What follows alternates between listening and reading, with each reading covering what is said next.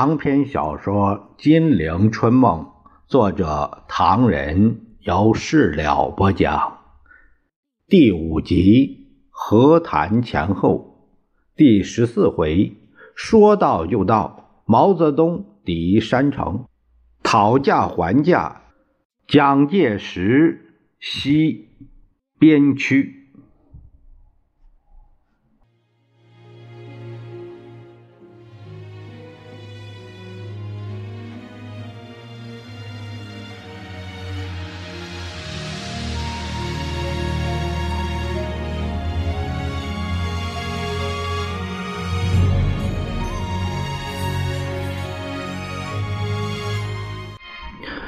话说日寇投降，渤海同庆，凡是中国人莫不欢呼歌舞，以为这一来天下太平，破破烂烂的国家可以从头建设，发愤为雄，以后再也不受帝国主义欺侮了。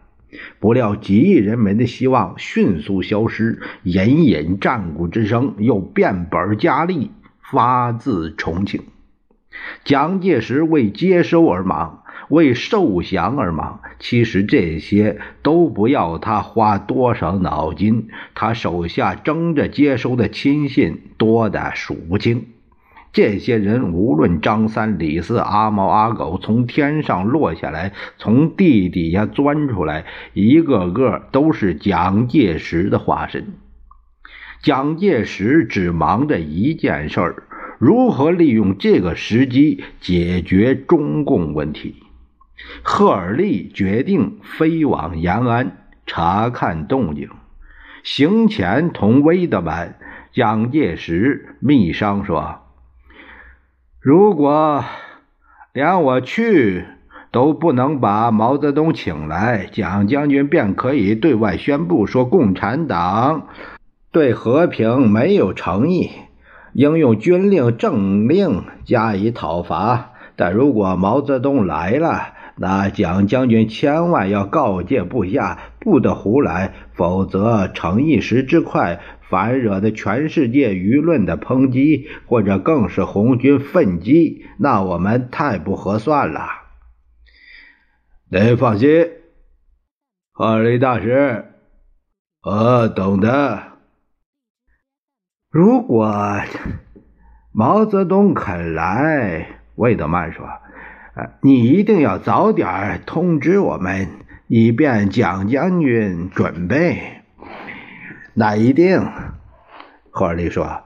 现在我想知道，当然这是不对任何人说的，包括蒋介石的干部在内。我想知道，我们美国的军队到今天为止对配合蒋将军部队进攻中共的部署是怎么样了？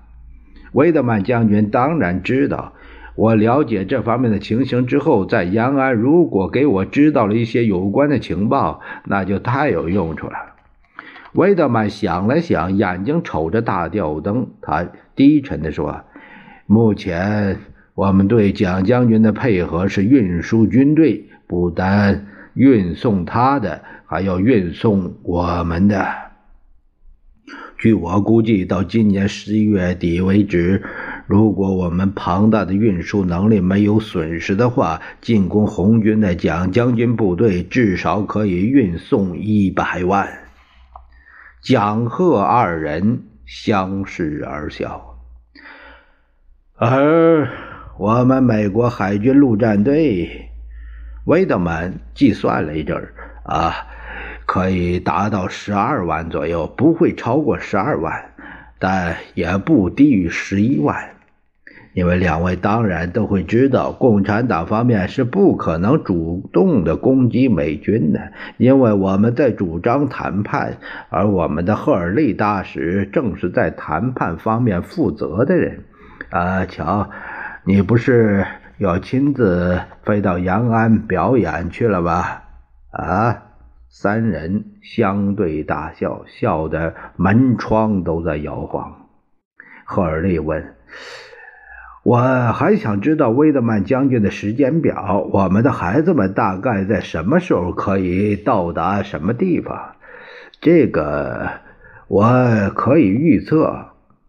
他忽然把嘴止住了，眼睛瞪住门口。蒋介石也慌忙的迎了过去。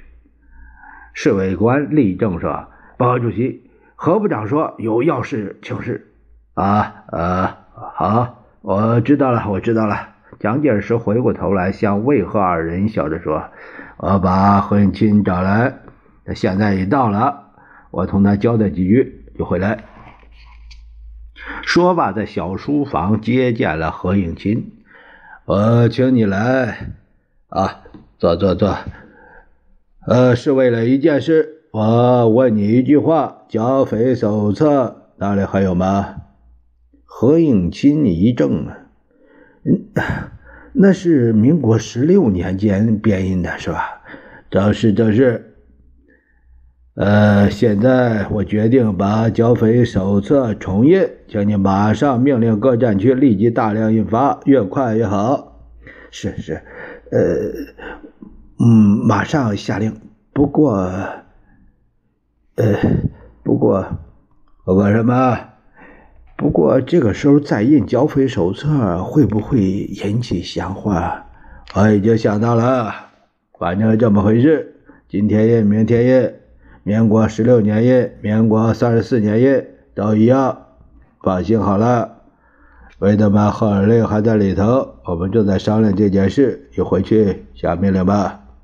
蒋介石把这件事向魏贺二人说了一遍。赫尔利说：“蒋将军，我们不反对你这样做，只希望不要把这件事张扬出去。这样一来，我的调解就有麻烦了。”蒋介石。问道：“刚才威德曼将军所预测的美国军队的时间表是怎么样的？”赫尔利抢着说：“呃，维德曼将军说他可以预测目前运输工具的调配情形。他认为在九月、十月到十月初。”呃，一部分海军陆战队可以登陆秦皇岛。十月中旬，天津地区的陆战队可以有所行动。十月下旬，登陆秦皇岛的美军可以向冀热辽解放区的红军阵地推进。十月初，美军可以到达冀东、呃北戴河一带。不过，这些行动都要在毫无阻碍的情形之下才能完成。而如何？没有阻碍，对外宣传和平，呃，对共宣传调解是最重要的。因此，一切反共的活动与言论应该妥为进行，能够不让他们有所警觉最好。维德曼笑了，他说：“赫尔利大使的记忆力实在惊人，他刚才说的简直比我自己说的还准确。”三个人都笑了。魏德曼说：“现在我只是希望毛泽东不敢来，那就什么都好办了。”但是在八月二十五日那一天，三个人笑不出来了。中共中央发表时局宣言，强烈表示了为挽救国内和平的迫切愿望。另外，电报到达，毛泽东由周恩来陪同即飞重庆，愿同蒋介石展开谈判。蒋介石闻讯，脸色灰白，倒在沙发里半晌，说不出一句话来。他久久的才问：“呀，还剩些什么？”报告先生。陈布雷回答：“他们宣言说，抗战胜利了，新的和平建设时期开始了。我们必须坚持和平、民主、团结，为独立、自由与富强的新中国而奋斗。他们还提出了六点具体办法。大使馆也知道了。”是，刚才大使馆的秘书来过电话，说赫尔利大使马上就要拜访主席。这是有点意外呀。赫尔利一见面就说：“不过这也是我们估计之中的，值不得沮丧。蒋将军以为对吧？蒋介石苦笑着说：“是的，赫尔利大使恐怕要辛苦一趟了。”啊，这种旅行也在我们预计之内。蒋将军准备派谁陪我走一趟？蒋介石略一考虑，他回答。呃，我派张治中，啊，陪你去。好的，好的。赫尔利说：“张治中很精明，他就是也曾主张请毛泽东到重庆来谈判的人吧？不，倒不是张治中，而是吴鼎昌。他同你们同时想到这一招。”啊，那我们明天就走。”蒋介石木然地说。“好吧。”他几乎是在说给自己听。我总觉得毛泽东这个电报不一定靠得住。当你们到了那边，三句话不投机，他便趁机下台，说不去了，不去了。赫尔利皱着眉，蒋将军。在毛泽东电报还没到达的日子里，我同你的估计一样，以为他是不敢来的。但他的电报到达以后，我的看法便和你不同。我以为毛泽东是会来的。呃，不过毛泽东来不来，对我们的做法不起影响。他不来，我们明令讨伐；他来，我们利用谈判拖延日子，挥兵都北进。把他们包围的包围，消灭的消灭。到那时候，别说光剩下毛泽东一个人，就是剩下共产党的人，个个都是毛泽东，个个都是周恩来，也无法挽救，只有灭亡啊！蒋介石听听不无歪理儿，但怎么说也无法安下心来。当夜戴笠入报。更感烦躁。外面空气是这样的，戴笠说：“人们一听到先生要同毛泽东、周恩来见面，都高兴起来了。他们说，这样一来，中国就……别提他们了，他们到底来不来？他们来了以后怎么谈？我现在还没想到。不过，我要问你，周佛海那边怎么样了？报告先生，周佛海。”对先生是没说的，他早表示过，他一定要把京沪杭三角地区保保护好。呃，不久之后，双手交还先生。不是说共产党也在拉他吗？报告先生，据消息说，真相不在于共产党。那谁在拉他？要他把上海交共产党？据上海来的消息，陈公博与周佛海之间。闹别扭闹得很厉害，不过在今天的情形下，他们也没什么可以争，没什么可以闹的了。我只问你，是不是共产党要拉周佛海？是是，报告先生。上海情报，周佛海对他的亲信人说，他们南京这台戏是奉先生之命开锣的，现在闭幕了，没有什么可怕的。不过在办理交接之间，青黄不接的时候，上海一带难免遭殃。有些地方代表们便建议周佛海，不如把上海交给共产党。蒋介石心头一沉，听戴笠报告下去。呃，因为上海一带是新四军最多的地方，有些地方人士以为新四军纪律好，交给他们就不至于使市面大乱，一塌糊涂。我问你，是不是共产党同他接头了？不不。呃，是说是地方人士对他保证，如果周佛海把上海交给新四军，而且鸡犬不惊的话，上海人愿意替周佛海向共产党求情。蒋介石忽的一脸笑：“戴主任，你同周佛海很熟，这个我是知道的。现在我要你自己或派个可靠的代表去，当面通知周佛海。”上海地方人士的话不可轻信，共产党的话都是假的。试想，新四军这么苦法，他们一旦开进上海，不痛痛快快的奸淫掳掠才怪。这叫做大所时日。曾文正公带兵就是这样带的。我平时常常同你讲，你怎么忘了？报告先生，卑职不敢冤枉。那你告诉周凤海，别上地方人士的当。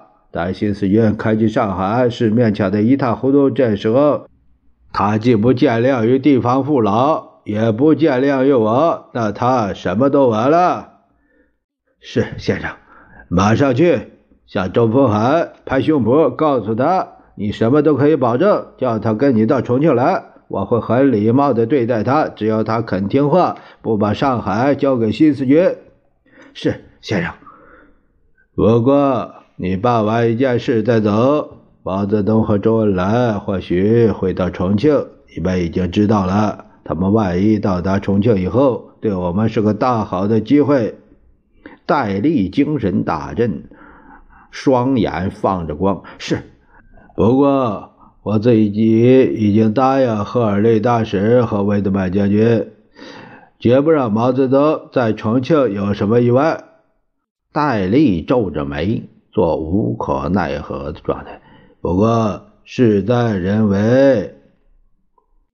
他瞪住了戴笠，狠狠地吩咐着：“要看你怎么做了。”做的光鲜，做的漂亮，做的连大使馆也看不出来，懂吗？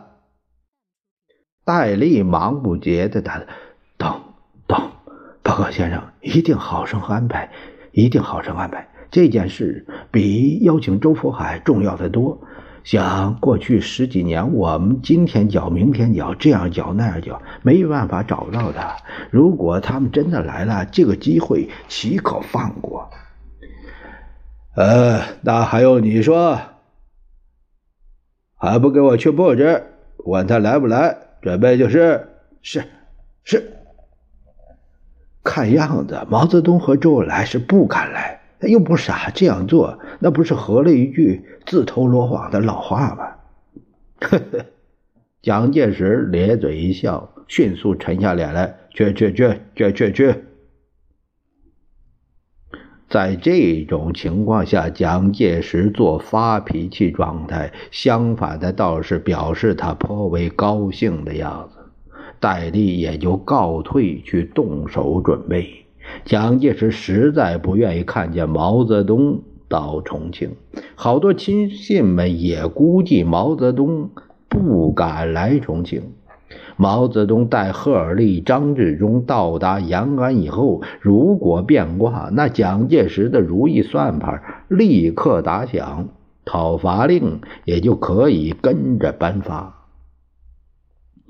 但蒋介石等人的希望显然扑空了。毛泽东说到做到，说到就到。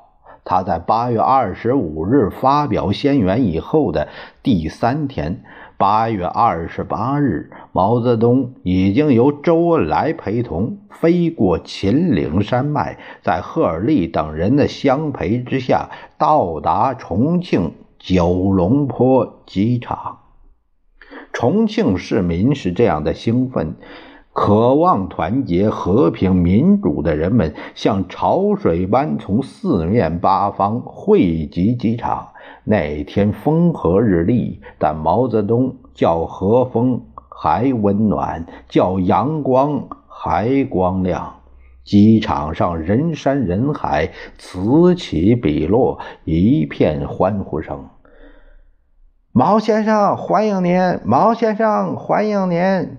负责监视的数字难记的密探便衣，原先还想摆摆威风，要欢迎者离开机场，欢呼更是在禁止之列。但没有想到人是那么多，声音是如此响亮，不但不能施展恫吓与限制，相反给密密麻麻的人们紧紧围住。反而举步维艰，动弹不得了。部分有关武文武官员于是迎将上去。毛泽东挥着帽子，缓缓举步，慈祥地向欢迎的人群打礼。人们为这位弥天大勇的中共领袖鼓掌，人们为这位长期艰苦辛劳工作的巨人感动的流泪。毛泽东一举一动，蒋介石这时更加注意。报告先生，贺立随时入报。毛泽东已经到达市区了。市面上突然热闹起来，情形很……蒋介石却反而听不进去，他只是感到意外，简直是当头棒喝。毛泽东赶来呀，周恩来也赶来。蒋介石烦躁到无法忍耐，抓耳挠腮，手忙脚乱，把吴鼎昌叫去说：“好，好，你出的好主意。现在娘西皮他们真的来了，你说，你说，你说怎么办好？”吴鼎昌好在有张群在一旁说话，只是挨了一顿骂。并未丢官，蒋介石却不知如何是好。毛泽东和周恩来真的来了，他委实不愿同他们见面，但事实上非见不可，而且非要做亲热的状态，满脸是笑，连呼好好不可。蒋介石烦死了。而较烦躁更甚的是着急。蒋介石对这次谈话毫无准备，急的只是催促智囊团拟定谈话步骤及其内容。为了加强和美方联系，抽调曾赴英国学军事的皮宗感做翻译。报告先生。毛泽东在机场发表谈话，说的很短，没有几句，但卑职应该把事情告诉先生。毛泽东那几句话似乎很是有点这个，好像他说什么？是是，毛泽东说他是为和平而来，呃，他是为团结而来，他是为……我知道了啊，是是。戴笠告退，一会儿又来报告先生。毛泽东到他们的办事处去了。报告先生，毛泽东、周恩来来拜访主席来了。蒋介石一身大汗，送走毛泽东以后，自己正在回忆刚才的一幕有无不妥之处，不着边际的寒暄之中，有否给对方感到一些什么？因为紧张过度，不觉沉沉入梦。梦里，他用双手扼死了这两个使他痛恨入骨的人。在醒后，却又是关于毛泽东的消息。张群说：“柳鸭子先生等人把毛先生请去吃饭了。”蒋介石听到“毛先生”三个字就刺耳，他不快地说：“这个我知道。”毛泽东他他们本来是认识的。听说上午毛先生来看主席，他说了什么？他蒋介石立刻装作不在乎的状态。他说：“我们有十八年没见面了。”他没提，还是老套，什么为了和平，为了团结。啊，周恩来更是什么？呃，我实在不想和他见面。张群笑着说：“哎，刚才有人告诉我，毛泽东同柳亚子大作其诗，大填其词，一唱一和，热闹不得了。”蒋介石一惊，他说什么？要检查？是这样的，哎，他们见了面，柳亚子问：“啊，毛先生在这些年间？”还作不作诗，填不填词呢？毛泽东笑着说：“有空的时候还是做一些。最近的一首词是《雪》，词牌是《沁园春》。”刘亚子一听，呃，大悦，就是请他马上写下来。毛泽东当众挥毫，呃，这么着他就写下来了。这正是江山如此多娇。